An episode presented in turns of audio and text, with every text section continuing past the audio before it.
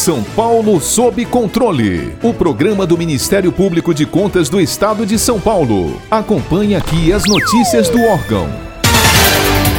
A história do controle externo paulista e da fiscalização financeira e orçamentária dos 644 municípios jurisdicionados pelo Tribunal de Contas do Estado se condensa a trajetória de vida deste servidor público. Nesta quarta-feira, 23 de setembro, o secretário-diretor-geral do TCE de São Paulo, Dr. Sérgio Siqueira Rossi, completa 50 anos de casa, dedicados à fiscalização para o uso transparente dos recursos públicos e à difusão das boas práticas administrativas. Sob sua gestão estão assessorias técnicas, a Aldesp, os departamentos de supervisão da fiscalização, a diretoria de contas do governador, as 10 diretorias de fiscalização na capital e outras 20 unidades regionais distribuídas pelo estado. Para conhecermos um pouco mais sobre essa duradoura e profícua carreira e as principais conquistas da atividade fiscalizatória nas últimas cinco décadas, conversamos agora com o Dr. Sérgio Siqueira Rossi. Doutor Sérgio, o senhor teve a oportunidade de atuar no Tribunal de Contas antes mesmo da promulgação de algumas leis, que, quando publicadas, efetivamente alteraram o curso do controle externo nacional, entre elas a Constituição Federal de 88, a Constituição Estadual de 89, no caso da Corte de Contas Paulista, a Lei das Licitações e a Lei de Responsabilidade Fiscal. O que o senhor gostaria de destacar sobre as mudanças que ocorreram na linha do tempo da fiscalização?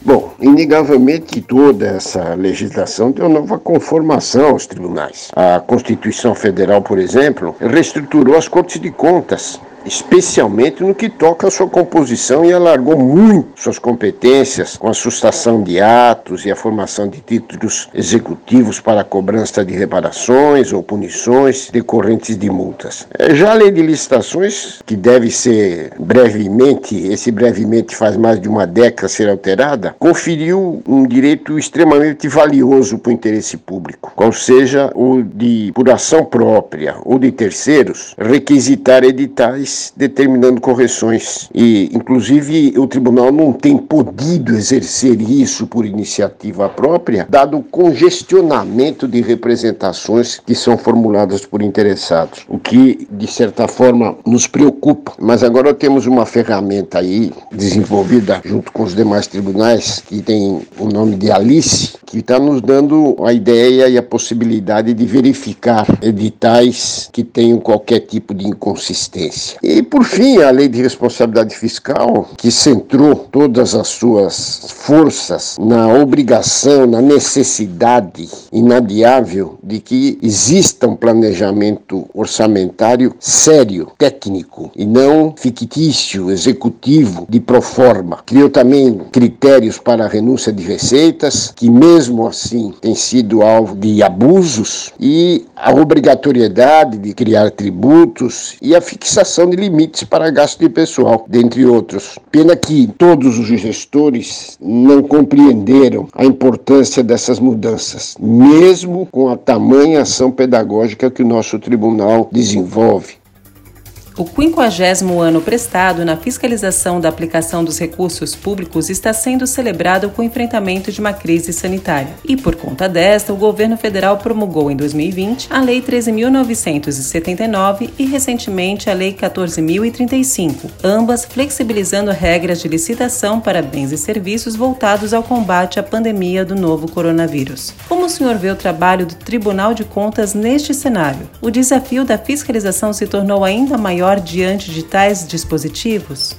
Em relação às novas leis editadas agora nessa temporada de pandemia, induvidosamente 2020 é um ano para ser apagado do calendário de ações de controle externo e por que não dizer da nossa vida mesmo. A vida parou de uma certa forma, criando enormes dificuldades para o pleno exercício de atividades. Ainda que a sistemática implementada pelo nosso Tribunal do Teletrabalho esteja trazendo resultados muito positivos. A edição das leis mencionadas aí na, na pergunta, e não só elas, não só elas, criaram um, um verdadeiro regime de exceção. Ah, as formalidades foram praticamente abandonadas, obrigando-nos a entender o tal, aspas, novo normal, aspas. Né? Para o nosso tribunal, foi incalculável o prejuízo, porque está na proibição de executar ações de fiscalização de campo, marca distintiva de nosso tribunal, da qual a mais relevante está concentrada nas fiscalizações ordenadas. Mas mesmo assim, nós estamos executando invejável tarefa de monitoramento diário dos jurisdicionados, com a autuação de mais de mil contratos tratando de gastos para o enfrentamento da pandemia. Tudo demonstrado mensalmente no mapa da Covid e também eh, nos servindo de informações de lançamentos diários para verificação da execução orçamentária. Já que as contas de 2019, por conta de tudo isso, elas não estão merecendo a fiscalização em loco dos nossos agentes.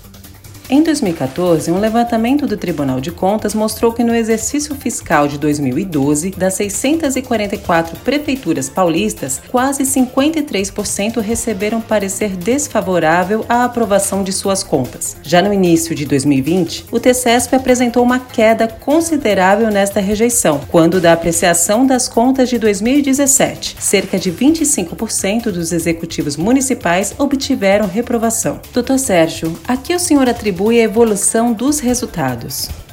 É, a resposta é simplérrima, é simples demais. Essa variação tem uma explicação que tem se repetido sistematicamente desde 2000, quando da edição da Lei de Responsabilidade Fiscal. O caso perguntado mostra que 2017 foi o primeiro ano de um mandato. Já o de 2012, foi o último ano de um mandato. Quando os gestores imaginam que no último ano de mandato podem tudo, e nós sabemos que não podem nada, podem aquilo que a lei autoriza a fazer. Para ficar por dentro de outras notícias do Ministério Público de Contas de São Paulo, siga-nos nas redes sociais ou acesse o site www.mpc.sp.gov.br.